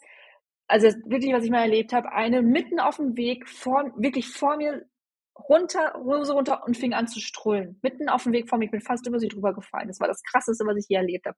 Aber ansonsten darf man auch nicht nach links und rechts gucken, weil die Leute sich dann wirklich nichts nehmen und überall hinmachen, was natürlich super schade ist. Und da ein ganz, ganz großer Tipp für alle die, die nächsten Jahre mal beim Berlin-Marathon starten wollen. Es gibt, wenn ihr zu den Startwellen geht, auf der Straße des 17. Juni, dahinter ganz viele Dixie-Klos. Da steht kaum jemand. Da könnt ihr super hin. Die sind nicht voll gekackt von oben bis unten. Geht dahin. Bitte macht nicht in den Tiergarten. Das ist für die Umwelt nicht schön. Das ist für uns alle nicht schön, das alles anzusehen. Sondern geht einmal durch die Stadtwelle auf die andere Seite. Da stehen ganz, ganz viele Dixie-Klos. Ja, das wissen halt viele nicht. Haben wir auch wieder drüber philosophiert, warum das nicht vorher kommuniziert wird. Aber klar, wenn du jetzt sagst, allen von Anfang an, ja, es gibt aber auch Dixies bei eurer Stadtwelle, könnte es natürlich passieren, dass dann alle auch da nur gehen wollen und dann verteilt sich es natürlich auch wieder nicht. Aber du hast recht, die Dixies sind in der Regel nicht so stark besucht. Man steht da auch nicht an. Also ich habe damit bisher auch nur gute Erfahrungen gemacht. Da braucht man eigentlich keine Sorge haben. Also ich fand es auch so witzig, dass manchmal so mittendrin da vom Reichstag, zwischen Reichstag und, äh, und Abholung von diesem Sack da, den man abgibt, das ist ja dann alles so ein Areal, steht dann einfach mal so random ein Dixie-Klo. Und da kannst du dir ja vorstellen, wie viele Leute da stehen und ich so, wie jetzt eins? Also eins, das ist so, also keine Ahnung, das ist so, natürlich, da war die mega Schlange so, weil die Leute haben sich gedacht, oh, da steht ein Dixie-Klo und weit und breit siehst du auch keine anderen, weil das ja noch da vorne irgendwie ist. Also ganz komisch. Und da muss man auch sagen, das machen natürlich die anderen Majors deutlich besser. Also ich meine, da braucht man Tokio, kann man sich dann nur mal als Vorbild nehmen. Da kommst du aus dieser U-Bahn raus und dann gibt es gleich rechts ein riesengroßes Feld, also war es bei mir damals, wo wirklich so viele Dixies waren. Und dann haben die Japaner ja einfach die Angewohnheit, sich auch wirklich in eine Reihe zu stellen und geduldig zu warten, bis sie dran sind. Und wenn du in so ein Dixie gehst und vor dir waren schon 50 Leute, dann kannst du dir vorstellen, wie das Dixie-Klo bei uns hier aussieht. In Japan ist da nichts. Da hattest du noch Seife, Desinfektion, Tücher, so ein Duftding konntest du da drücken und das war einfach alles in einem extrem guten Zustand. Und das hat natürlich auch viel mit der Kultur einfach zu tun, dass die Leute einfach respektvoll damit umgehen, weil sie sagen, hey, nach mir kommt ja auch noch jemand. Da kann man schon sagen, dass das von der Organisation mir da schon besser gefallen hat, was Dixie-Klos angeht. Aber ich glaube, dieses Dixie-Klo-Thema, da kannst du auch eine eigene Podcast-Folge drüber machen. Das ist ja wirklich, wie gesagt, ich war nicht dabei beim Berlin-Marathon als Teilnehmer, um jetzt zu sagen, wie das war, aber ich weiß auch, dass diese Dixies, ich habe sie auch gesehen an den Stadtwellen, völlig okay sind und ähm, man da eben auch nicht so lang anstehen muss, man da eigentlich gut durchkommt. Und eins würde ich auch gerne noch anmerken, weil ich habe eine Story gemacht und ich fand es spannend, dass das 80 Prozent tatsächlich nicht kannten. Wenn du im Ziel kommst, dann gibt es ja noch so, wirst du ja so durchgeschleust, dann kriegst du deine Medaille, dann gibt es da irgendwo den Finisher-Beutel oder Getränke und, und Bananen oder so. Mm, the Goodie Bag. Genau, und dann gehst du Mhm. da ja irgendwann raus und kommst auf dieses Areal, was eben vor diesem Reichstag ist, der dieses Jahr leider diese große Baustelle hatte. Und da gibt es ja auch diese, diese Kabinen, sag ich mal, wo du deinen Dropback abholst, wenn du einen abgegeben hast. Ansonsten kriegst du deinen Poncho und kannst gehen. Mm. Dahinter oder so links, links von diesen Stadtbeuteln Abholungsständen, kann man sagen, ist ein ganz großes Feld, wo so kleine Schilder stehen mit Buchstaben. Das ist auch so ein bisschen semi-gut organisiert in äh, Berlin, weil man müsste einfach ein irgendwo ein riesiges Schild machen, wo steht Family-Treffpunkt oder Meeting Point, weil das checkt auch, glaube ich, erstmal keiner, wenn man das nicht weiß. Also es muss einfach irgendwo von allen Seiten, wo du an diesen Platz rankommst, müsste eigentlich so eine Riesentafel sein, wo steht hier Meeting Point, Meeting Point, Achtung, Achtung, Alarm. Und ähm, da gibt es eben so kleine. Alarma, Alarma. Alarma, gibt es ja so kleine Schilder und da sind halt die Buchstaben von A bis Z. Und ich habe nämlich die Story gemacht. Am Samstag, wo wir da waren, habe ich das gezeigt und da haben wirklich 80 Prozent angeklickt, dass sie das noch nicht kannten, diesen Meeting Point. Und das ist eine mega gute Sache, weil, wie gesagt, du hast gerade 48.000 Läufer und dann kommen natürlich Angehörige dazu. Oft nicht nur ein Angehöriger, sondern viel, viel mehr. Und die willst mhm. du ja auch wieder zusammenbringen. Also du willst ja deine Familie dann auch treffen. Und dafür ist dieser Meeting Point da. Das heißt, man kann mit seiner Familie, seinen Freunden, wem auch immer, vorher einen Buchstaben ausmachen, an dem man sich dann nachher trifft. Und die Familie kann dich ja tracken, die kann ja beim Berlin-Marathon Live-Tracking, kann sie ja beobachten, wann du wo reinkommst und sieht ja dann auch, wann du ins Ziel kommst. Und dann können die ungefähr abschätzen, ah, der ist jetzt im Ziel, das wird jetzt noch eine Weile dauern, ehe er hierher kommt. Wir können schon mal zu diesem Buchstaben gehen. Und dann kann man sich quasi an diesem Buchstaben treffen. Und im Zweifel, wenn man auch keinen Empfang hat, wenn der Akku vom Handy leer ist oder, oder, oder, geht man dann halt dahin und wartet im Zweifel und dann findet man sich auch. Also das ist eine richtig gute Idee, wer auch immer das mal ins Leben gerufen hat. Daumen hoch, ist äh, eine coole Sache, aber ich fand es krass, dass es viele noch nicht kannten. Ist bei den mhm. Majors, mhm. meine ich, normal. Also ich kann das auch von New York, weil da musste ich mich ja mit meiner Mutti auch treffen und ich kann euch sagen, das war ein Akt. Also da ist Berlin auch ein Spaziergang dagegen, weil da sind die Wege ja noch weiter irgendwo, wenn, hm. je nachdem, wo du am Central Park rauskommst, dann zu diesem Family Meeting Point kommen, da sind wir, glaube ich, nochmal eine Stunde zu Fuß gegangen. Dann sind ja auch tausende Leute, die sich da tummeln. Aber hm. wir haben hm. uns am Ende an diesem Meeting Point, wir hatten den Buchstaben X gewählt, auch getroffen. Also das ist dann eben schon eine ganz gute Sache. Und nochmal zu dem Poncho. Den hatte ich übrigens ausgewählt dieses Mal, weil ich wusste ja, dass dann Dennis nicht laufen wird und er kann dann ja am Family Meeting Point mit einer Tasche noch stehen, wo ich irgendwie Wechselsachen habe. Das lohnt sich vor allem, wenn man nah am Stadtzielbereich ist. Also wenn man das Hotel nicht so weit mhm. hat oder so. Ja. Und es hängt natürlich auch sehr vom Wetter ab. Also wenn es natürlich jetzt ohne Ende schüttet, ist das Vielleicht besser, du hast deinen Wechselbeutel dabei, weil du da noch eine Regenjacke drin hast oder so. Aber an sich ist dieses Teil wirklich mega gut. Deshalb hatte ich es auch angewählt, weil ich auch unbedingt so ein Poncho wollte. Weil das halt für viele Sachen, so Outdoor-Camping oder Gassi gehen, keine Ahnung, ist das echt ein geiles Teil. Und ich wollte es unbedingt mal haben. Naja, da hatte ich jetzt, ich hätte es mir sogar holen können, weil ich hatte ja die Stadtnummer, aber ja, habe ich dann auch nicht gemacht. Ähm, wäre ein bisschen weird. ja, genau, also wäre ein bisschen weird gewesen. Ja, das Problem ist halt nur, du musst es ja bei der Anmeldung selber schon angeben. Also du gibst das im Dezember an für den kommenden September, dafür gibt es keinen Wetterbericht. Aber natürlich klar, wenn du weißt, du hast jemanden dabei, der mitkommt, dann gerne Poncho. Das Ding ist echt geil. Also ich nehme es auch gerne dann einfach für den nächsten Marathon für morgens zum Anziehen. Besonders äh, für London war es grandios, wo man dann erstmal 23 Stunden rausfahren muss. Dann konnte man sich in diesem Poncho da halt einmurmeln. Das Ding ist, ist wirklich cool.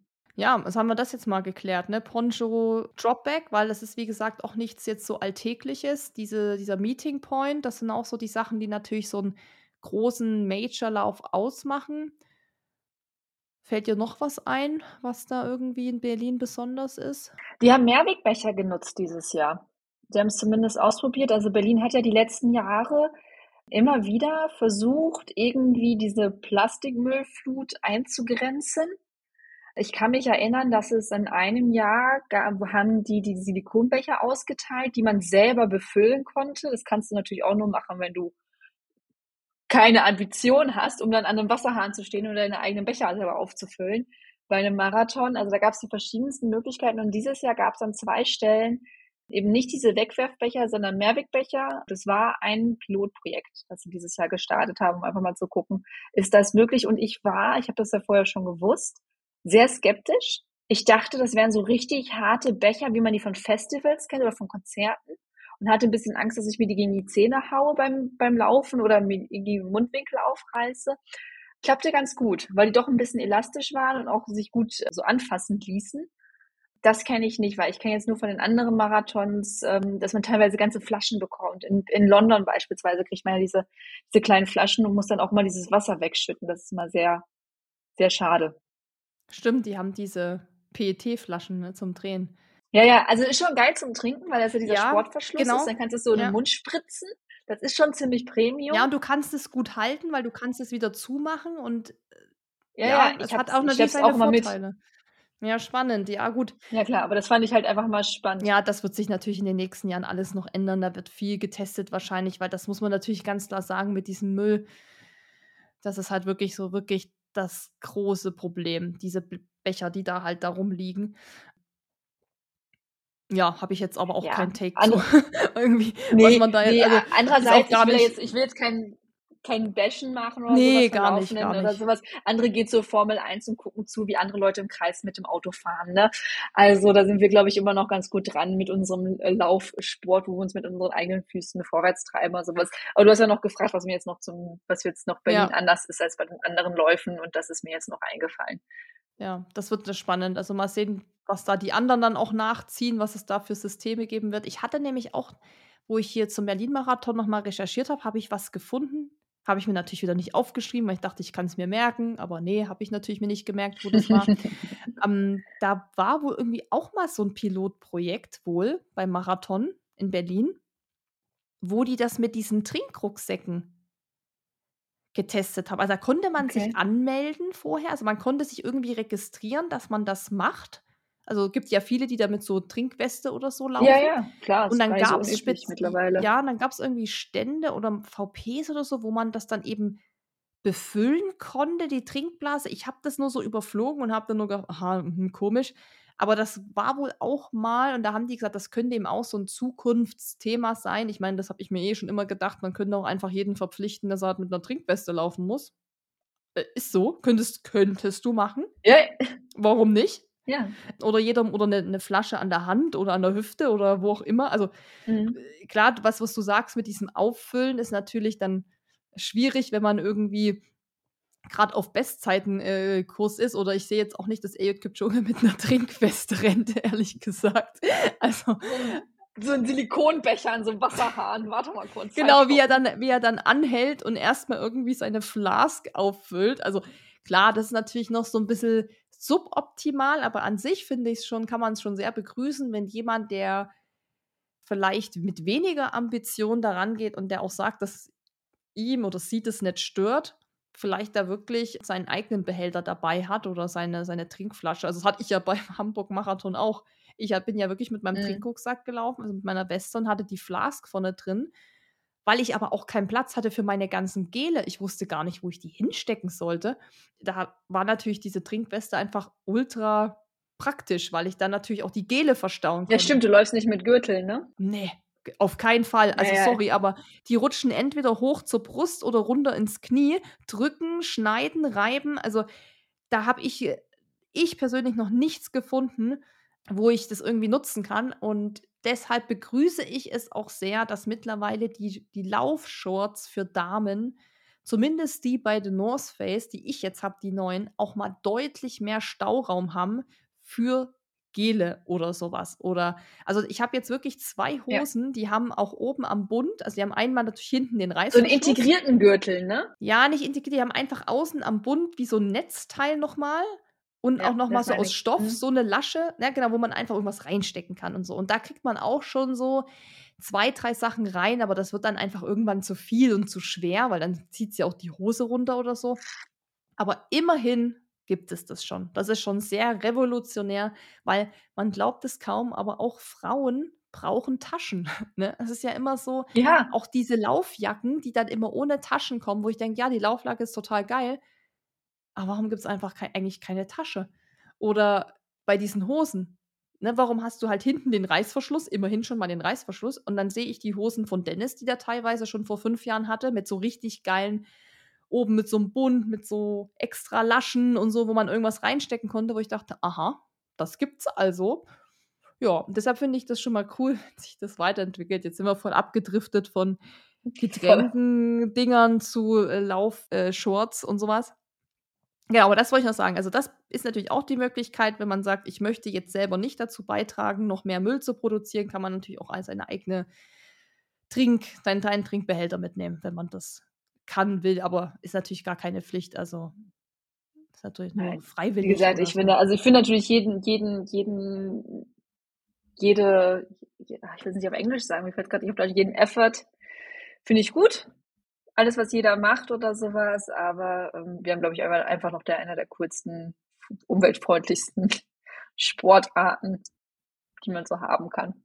Kann man natürlich auch. Ich glaube, ich glaube, ich glaube, da machen wir jetzt einen riesen Fass auf mit Ja, genau. Aber ich glaube, ich glaube, die, ja, aber ich glaube, die, die Aussage war, glaube ich, schon, hat schon jeder verstanden, dass natürlich, ich glaube, das nervt ja alle mit okay. diesen Bechern. Ich glaube, das, das, das fuckt ja alle ab, dass da eben so viele Becher rumliegen und sowas und dass man da auf jeden ja, Fall. Ja, dann wird es auch rutschig, man will ja nicht auf dem nassen Plastik laufen und sowas. Ja. ja, also ich bin auch sehr gespannt. Ich würde ja total gerne mal, es war vor ein paar Jahren ja kurz Trend, diese Algenkugeln, die man so kaputt mm. beißt. Habe ich ja. nie irgendwo gesehen. Die kenne ich nur aus diversen Social Media Beiträgen. Die hätte ich gerne mal ausprobiert, aber anscheinend setzen die sich ja auch nicht durch.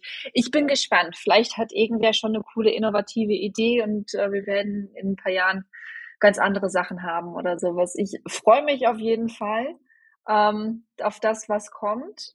Ähm, bin auch im Überlegen, ob ich den 50. Berlin-Marathon mitmache, weil irgendwie wäre es schon ganz cool, so ein Jubiläum, aber ähm, da ich ja für September nächsten Jahres noch andere Pläne habe, muss ich Das kannst du vergessen. Kann ich dir gleich mal aus dem Kopf streichen. Da bin ich jetzt der Spielverderber okay. hier. Also, das würde ich, das ich auf keinen Fall machen. Also, das ist dann da macht man sich auch im Vorfeld schon so einen Druck, dass man dann weiß, oh, man hat das und man hat das. Also ich kann dir auch aus Erfahrung sagen, man kann schon mal so heute einen Marathon laufen und nächste Woche. Ich meine, es gibt auch Leute, die laufen jeden Tag einen Marathon oder ein Ultra, geht auch. Ja. Aber gerade wenn man jetzt auch das erste Mal sowas krasses dann vorhat, wie einen Transalpine Run, wo man wirklich auch sieben Tage da wirklich viel leistet, dann würde ich mir danach einfach nichts vornehmen und würde sagen, dann erstmal Pause, ausruhen und dann halt spontan gucken. Und dann kannst du ja immer noch Frankfurt laufen, wenn du willst. Also, ähm, aber ich glaube, Berlin ist dann einfach zu viel zu nah dran. Ähm, okay. Bundestrainer was, hat gesprochen. Ja, und ich kann dir auch sagen, dass es oft so ist, auch wenn man vielleicht das körperlich könnte, oft ist es auch einfach mal gut, sich mental mal dann vom Laufen mal kurz so zu verabschieden für zwei, drei Wochen und mal nur was anderes zu machen oder so, weil das vergisst man auch oft, was das mental dann auch mit einmacht, so ein langes Event, dass das auch echt schlauchen kann. Man kennt ja jeder so Post-Marathon Blues oder so. Ist ja auch noch ein Thema. Deshalb Bundestrainer sagt, don't do it, don't do it. Mhm. Genau, Punkt. Okay. Ich auf den Bundestrainer. Dann vielen lieben Dank, Susi. Das war jetzt sehr Danke dir auch mit dir mal über den Berlin-Marathon ja. so ausgiebig zu quatschen und äh, danke für deine Einblicke. Es war ja auch mal eine andere Perspektive, weil die habe ich noch nicht aus dem BIP-Bereich. Da bin ich noch nicht hingekommen.